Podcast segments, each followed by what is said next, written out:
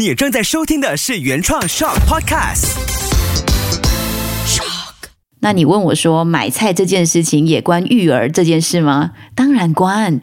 买菜不就是为了喂饱孩子和自己吗？为了家庭的运作和谐、健康而做的事情吗？秋月的育儿天地，欢迎收听秋月的育儿天地。Hello，你好，我是秋月。踏入七月份，你的育儿生活其实有什么变化吗？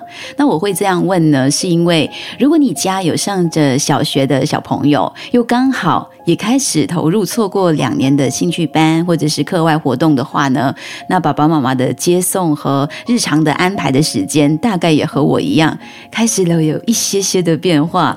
再加上如果你听了前几期的 Podcast，就是解放系列的话呢，从画画到看剧，就是进。剧场体验，那我们家真的很听话，就是我做的内容，其实我们家都跟着会做，去体验一下。确实看到了孩子们的一些小小的转变，像画画这件事情呢，我和宝川老师聊完之后，我真的就手痒了，开始报名了他的旅画课。那上星期我真的上的好过瘾哦，跟着老师的线条，跟着上色的一些建议。那 Kobe 在看我画的时候，画的这么过瘾陶醉，他也一直问我说。嗯，妈妈，那个老老旧旧的颜色怎么画出来？因为刚好那天晚上是画老旧相机这样的一个主题，有一些上色的技巧，是一层旧旧的不规律的土黄色。科比就觉得很好玩，他好奇的眼神跟提问呢，也很关心妈妈在学画画这件事情。他充分展现出来，就是我们角色有一点像是兑换了。我觉得这样很好玩诶，因为我们过去两周聊的话题都有提到一个重点，就是大人你先做了。孩子就会跟着你投入去享受、去学习、去感受，然后陪伴彼此，营造出一起投入做好一件事的一个空间、一个氛围。其实一切就是这么简单自然的发生了。那这个体验呢，它完美的展现我当初设下的这个秋月的育儿天地 Podcast 的 slogan：秋月的育儿天地。嗯，你有回应我吗？秋月的育儿天地，搞懂孩子不费力，是真真真真真真的吼。当用对了力之后呢，每件事情其实就不会耗费你太多的力气，轻轻松松、自自然然就会形成了。像是带孩子进剧场体验也是一样的，因为我们真的去看了呃第二期吧，第四季第二期谈到的地水火风儿童感官剧场，孩子脸上和我们做事。后讨论的那种神情，真的就让你觉得对了。就像在聊天过程当中，贺世平导演来上 podcast 的时候也提到说，他看到家长和孩子的神情反应，就知道做对了这件事。那我们全家去体验之后呢，Kaden 嘛就问我什么时候还可以再看？他要看多八次，听清楚哦，是要再看八次这么多。小孩子对数字的概念有时候是蛮可爱的，因为他还想再看，所以他就自己定了一个目标，他还要再看多八次。我离开剧场之前，就跟之前上 Podcast 聊天的贺导还有严欣说呢，真的很谢谢你们，我很感动。其实我的感动是看着工作人员全然的投入去带动，和他们散发的那种真诚哦，包括说我想要去上个厕所而已哦，他们带我这个大人去上厕所的过程，他的神情啊，他的动作啊，或者跟你做一些互动的时候，你就可以感觉到好真哦，好好哦，你们。每个人都充满了善意，再看看每一个家庭都享受其中。我在其中一幕就是海底世界的一个环节，我全身起鸡皮疙瘩，因为我感觉到我也很快乐。我觉得眼前是我的小朋友在玩，但是我内在的那个小朋友呢，他也玩起来了。所以真的很谢谢你们，透过了表演跟剧场的互动，把这一份看着生命成长的喜悦跟最纯粹的这种感受带给了每一个家庭。我还记得我在车上就直接跟小马讨论起来，就是孩子的爸爸就聊起说，其实你有没有感觉到这个剧场中有很多的小体验？其实很多环节呢，都是平时我们大人在家可以和孩子。玩起来的。但是就是透过了这样的一个机会、这样的一个空间、这样的一个安排，大家有集体去体验的感觉，这样的一个集体性的活动呢。一起去体验，孩子的笑声就会放大好几倍，他们的快乐跟感动也会乘上好几倍。很谢谢投入创作跟表演的朋友，因为我们看完剧其实是带着非常愉悦又饱满的心情离开，甚至到现在到这几天，我们睡前还是会聊起来，就当时看到的火是怎样的，水又是怎样喷洒的，回想起来其实是蛮过瘾的。但是我们在那个过程呢，我们回家路上，我们就回头去想。这些朋友，他们演出完之后，还要进行妈妈最不喜欢做的事，就是很高难度的去收拾、去整顿我们刚才快乐过的那些场地上的道具啊，所有的舞台的设计啊，是很不简单的一件事情。特别他们这次也算是有一点像是疫情之后去回馈大家，这个门票的收费，我跟马先生提起的时候，他说啊，怎么这么低？对，因为真的就是希望每个家庭可以走出来，然后也当做是去鼓励每一个家庭有这样的一个能力去支持带孩子去看剧。那我想跟大家在说这件事情，其实也是因为想要说一说每一集的 podcast 内容哦。其实可能制作上，我制作一集会配合那个阶段的自己，就是我这个妈妈的状态刚好在经历着的一些育儿的片段，或者我身边刚好就有这样的一个学习的机会，我就会想说，透过几集的 podcast，让更多的家庭一起去试试看，努力看看。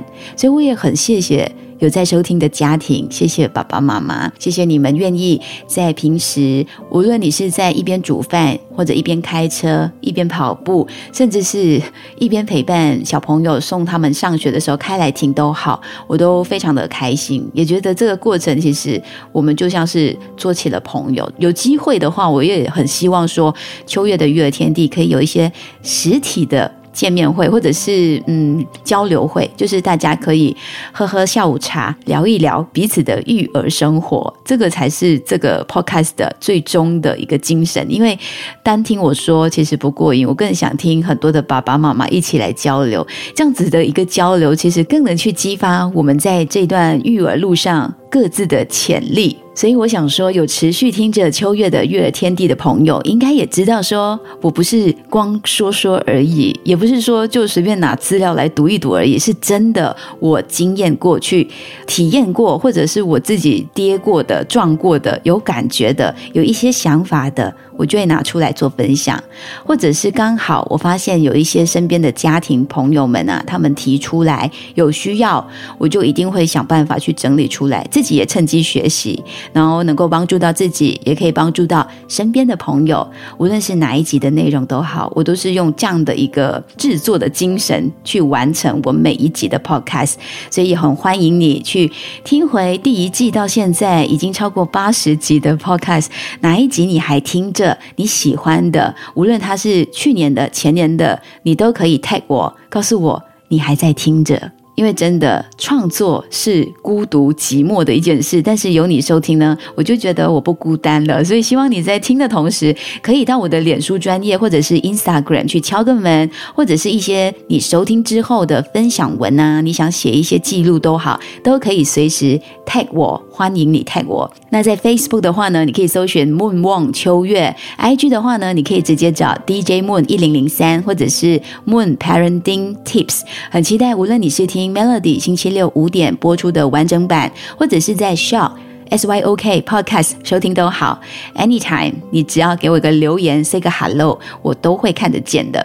那这一期我花了蛮长篇幅来开场的呢，因为这一期回到我 solo 就没有嘉宾的这个情况之下，开场当然是要花一点时间来跟你再重温，跟你 recap 一下，也算是总和一下第四季开始到现在的一些些的转变。那来到秋月的育儿天地第五期的这个主题呢，是我最近自己在买买菜的时候的观察跟体悟，也是像是我自己真人体验之后呢，来告诉你我得到了什么。然后也希望可以听听看，你从中也得到了什么。那实际上买菜这件事情，大人可以从中去做什么观察的工作呢？我常会觉得育儿或者是教养这段路，就是很生活化的去实践养育孩子的这件事情。很多的发现或者是从中做出的一些调整，都是因为孩子的特质不同，或者是发展到了不同的阶段，就会有一些些的转变，所以是很阶段性的。你不可能在他两岁的时候，你克服了一些状况，或者是你觉得诶他成功。功的踏入了学习了，掌握到了，然后接下来你就可以在旁边摇脚，这是不可能做到的事情。因为孩子在不同的阶段，甚至以后他结婚生子之后呢，我们都还是有一些功课要去完成的。所以各位听着 Podcast 的爸爸妈妈，我们是可以当一辈子的好朋友的。怎么怎么觉得自己说了都好想笑？不过这真的是千真万确的。所以现在我应该说很高兴。这个育儿路上，我们遇见了彼此。当然，在育儿路上，我们除了遇见彼此，也要谢谢我们的孩子，因为孩子真的是教会我们很多东西。像每一个阶段，他也教我们要拿出什么样的招数来应对。所以大人呢，就更从中面对孩子的时候，也学会了弹性调整这件事情。所以不是说硬生生把各种呢你知道的、看过的、读过的教养技巧，就直接拿出来套在自己的孩子身上，而是大人我们要从中去到生活的层面去落实，一次一点的融入到孩子的互动生活当中，因为每个孩子。都不一样。那你问我说，买菜这件事情也关育儿这件事吗？当然关。买菜不就是为了喂饱孩子和自己吗？为了家庭的运作和谐、健康而做的事情吗？所以买菜非常关键。那现在我就要问妈妈，或者是听着 podcast 的爸爸，如果你有负责帮忙去买菜的话，先给你拍拍手。那问你们哦，为什么要带孩子去买菜呢？你有自己的答案吗？那我知道。会不会带这件事情本身也是一个问题。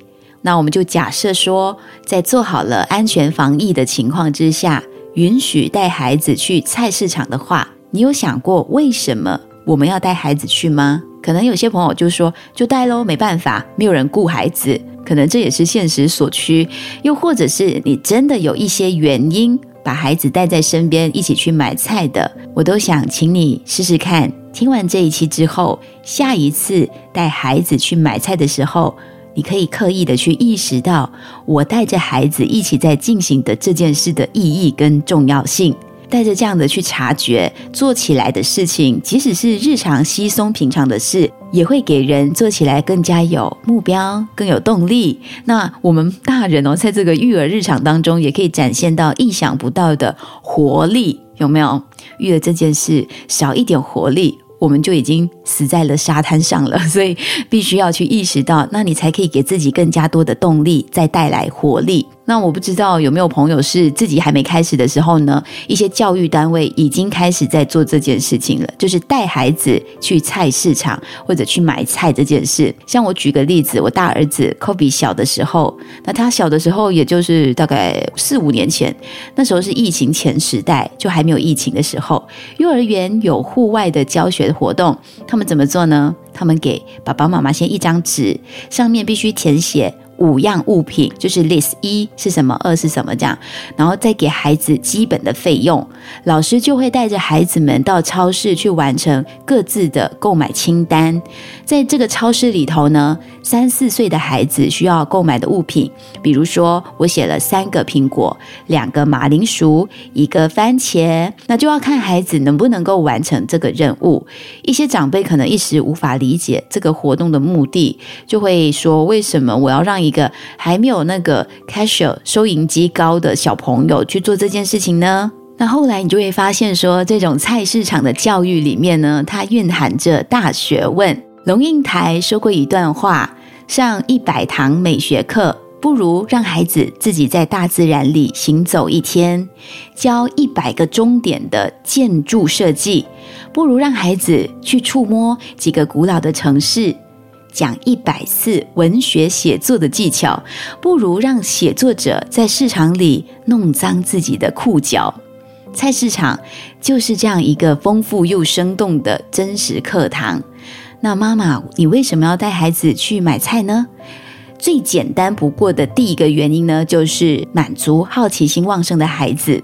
我想很多孩子的书柜上呢，一定有学龄前的各种水果蔬菜的图片闪卡或者是绘本。与其我们只看平面的，不如在菜市场看到更生动的一本 4D 的画册，还有爸爸妈妈的声音导览呢。透过这种方式去认识平时自己嘴巴吃进的食材，原来它的原型就是原来的样子是长什么样的。我可以很理解，大人可能就会说。菜市场就是这样，超市就是这样，巴莎就是那样，有什么好好奇的？但可是真的哦，在孩子的眼中，菜市场它是一个万花筒的世界，对他们来说就是特别新鲜。首先，菜市场里面有各种蔬果的五颜六色、各种形状，它们都有自己的特征，还有名称。那借着这个机会，我们来教孩子认识各种蔬果的名称，并且让他们描述颜色和特征，甚至是让他们近距离的去闻这个味道，或者在允许的情况下、安全的情况下，让他们触摸，这些都可以丰富孩子的词汇量，同时也可以训练孩子的观察能力，还有语言的表达能力，让孩子在自发的探索的旅程当中呢，他们不只是用了自己的眼睛。他也会用上自己的耳朵、鼻子，甚至是他的手去触摸的感觉。如果时间允许的话，那我们在一边采买的时候，还可以跟小朋友做一些小游戏，比方说让他们描述一下，就是说出来你正在找的蔬果是长什么样子的。那完了之后，你就会发现，哎，这个过程小朋友他脱口说出的一些描述、一些用词是充满了创意。有时候可能像一篇诗章，会让大人惊艳的。比方说，你走到去海鲜区，那你问小朋友。嗯，你可以告诉我，你感觉这里像哪里吗？那他可能就会脱口跟你说：“妈妈，我好像听到了海浪声。” 这种诗情画意的时候，有时候两母子打情骂俏起来也蛮好玩的，因为很难得啊。平常你接送啊，或者是日常当中跟孩子对话，充满了必须要做的事情，填满了你们的对话空间。但是去采买的时候，你就尝试让你的心情 sit back and relax。跟孩子充满这些好玩的对话，把握住他们好奇心旺盛的这段黄金时段，也是机会教育的一个时刻。带孩子上市场买菜呢，美其名就是帮妈妈一起买菜。那除了可以教认菜，我们更可以激发出孩子对菜肴的好奇心。他会更尊重你每一天准备的料理、做的便当或者晚餐。他会更好奇这是用什么食材，这用什么菜。错过的话，长大之后他可能就是哦，你准备什么我就吃什么，哎，你买了什么我就就吞什么。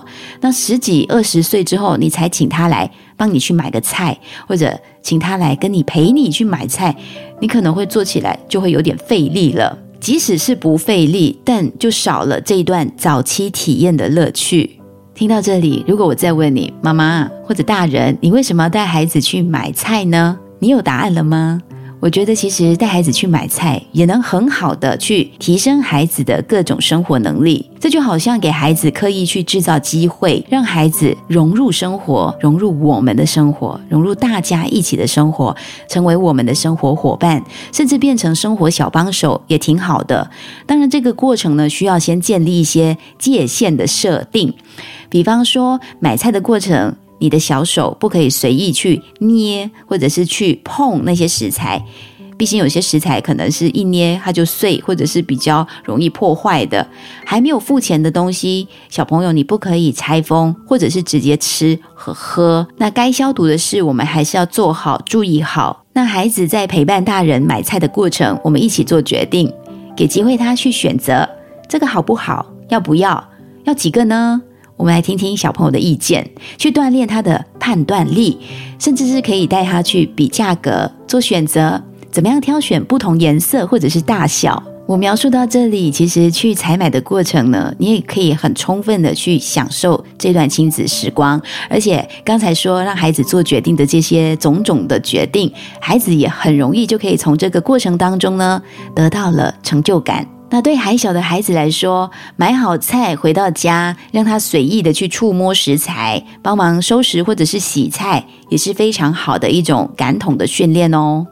我还记得有一次，就是弟弟跟爸爸刚好在车上休息，因为弟弟刚好睡着了，所以就变成我跟 Kobe 组成一个 team，然后我跟他一组。就下车去采买，非常快速，大概十分钟吧。但是那一次是非常好的一个体验，他非常有成就感。他给我的感觉是他觉得那一天他是我很好的帮手，我就按照这样的一个机会邀请他一起来做决定，挑选交给他来办，然后要去装袋子啊，或者是有问题呀，都请他一起来解决。他买好了之后呢，做饭的时候。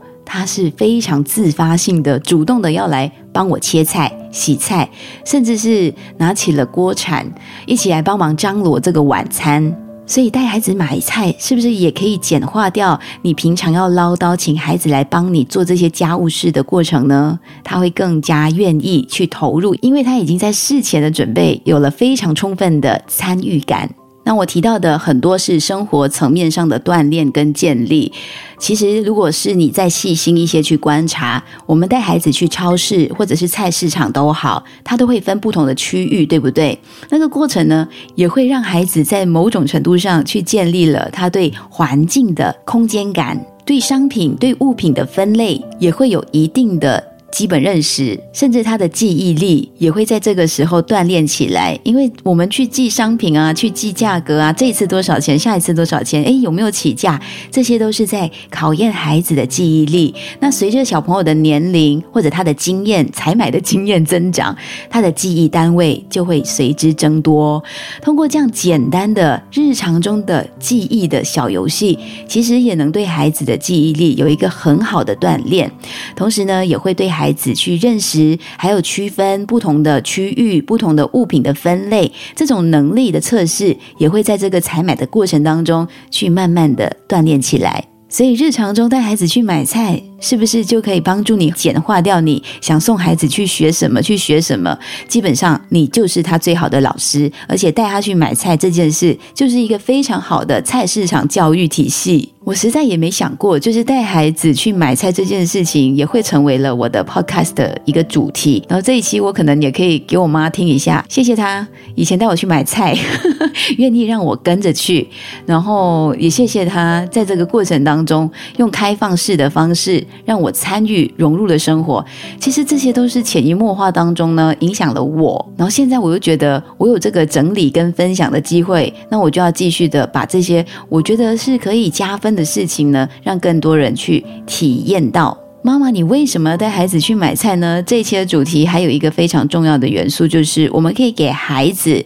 提升到他的社交的机会。那如果你家孩子是比较被动的，或者是比较难开他的金口的，你可以尝试带他去买菜的时候呢，让他有机会锻炼、提升他的社交能力。买菜其实是一个非常好的锻炼孩子人际交往能力的机会，它是非常免费、自然的存在着的。所以，妈妈，我们更应该要以身作则。比方说，我们在去采买的过程，我们可以主动的表现出很亲切的去跟。店家或者是小贩打招呼，或者是道谢，孩子他自然而然呢就会模仿我们这些非常有礼貌的行为。那遇到了包装的问题，或者是找不到想要的商品的时候，我们也可以在孩子的面前示范怎么样去询问，然后怎么样去解决问题。孩子其实都在一旁偷偷的观察。我们说，我们去带孩子去。菜市场观察，我们学到什么，对不对？观察孩子得到什么，对不对？但实际上，孩子也在观察我们，他就在这个互动的过程当中呢，潜移默化的吸收了可行的方式。有机会也让孩子帮你去处理问题，找柜台的人员来对话，说明问题的情况等等，你就会发现，诶，他用的这一招，他的开场白。不就是我平常说的吗？那我们一定要给他机会，有能力去表现和去提升他的社交应对。那未来他才真的有能力解决自己的问题。所以买个菜而已，我们就可以做到这么多事情嘞。孩子也可以建立自信，也可以感觉自己对家中有贡献，然后更有归属感，然后自我价值也随之提升。有些大人可能会担心去大的超市，因为东西好多，很担心孩子很容易很兴奋，然后乱乱拿东西呀。其实这也是一个很好的教育机会。那我会在事前先跟他们说今天的空间有多大，会跟他们讲要买的东西我们才要拿，那不买的只是看的就用眼睛看。购买的时候，其实我们就可以透过这样的一个机会，让孩子知道这些什么是必须的，什么是家里还有的。也可以讨论想吃什么菜呀，给他们有机会做决定。像我会跟 Kobe 呢说，今天晚上我想煮这个，我想要准备这样的食材。那他就会主动说：“哎，那我帮你去拿马铃薯，我帮你拿红萝卜，选好装好，我请他帮我拿去称重。最后看到价格的贴纸，他就知道哦，原来这餐饭妈妈大概要花多少钱，就顺便练一下他的数学。这也是一个很好的概念，他就会知道原来几个马铃薯就要几块钱喽，也会比对一下不同种类。”不同国家进口的价格差别多大？这也是提早给孩子有机会去接触金钱的概念，他的价值观就在这里建立起来。甚至也可以讨论一下菜色，比方说他看见的喜欢的蔬菜和水果，他也可以跟妈妈先练习来一场讨价还价。妈妈，我可以买这个吗？我想买五个，可以吗？不行，今天只可以三个，就是这样的一个过程。有时让孩子参与这样的一个过程呢，其实也会遇到一些热心的人。这些热心的朋友可能会用质疑的眼光，怕孩子拿太重，怕你宠坏孩子，怎么让他们选自己想要吃的东西那么多，或者是怕孩子打破、弄坏东西之类的。这其实就是考验我们大人的反应能力。相信自己，也要相信你的孩子。我们是在给孩子表现他有能力的机会，这非常的重要。带孩子上超市或者去市场，甚至去巴沙采买呢，其实是很好的机会教育。这些都是转换成孩子的生活技能。总有一天，孩子会离开我们的保护圈。越早教育他们生活自理，对孩子是有好无坏的。我家两个小朋友呢，都很享受一起去采买的过程。有几次我就感觉特别深，觉得这件事有时做起来。很想跟身边的朋友分享，因为有的妈妈她会很紧绷，像是会追来追去，或者是一直呼唤，或者是提醒。但其实我们可以做很多的。事前的预告，我记得我之前有一期内容，就是说这个预告法为什么那么重要。其实真的这件事也可以用得上。那你不妨去 Podcast 那边去搜寻一下，往前刷，往前刷，你就会看到这个主题出现了。但是我们家呢，真的就是因为找到了对的方法，也意识到这件事情可以怎么进行，然后对我们的帮助有多大，所以采买起来，它就变成是一个非常愉悦的过程。很 enjoy，像一家人的菜市场约会。如果你相信三岁以后的孩子，其实他已经能够理解很多事情，也能是很好的生活小帮手。说真的，有时其实是我们自己小看了自己家的孩子。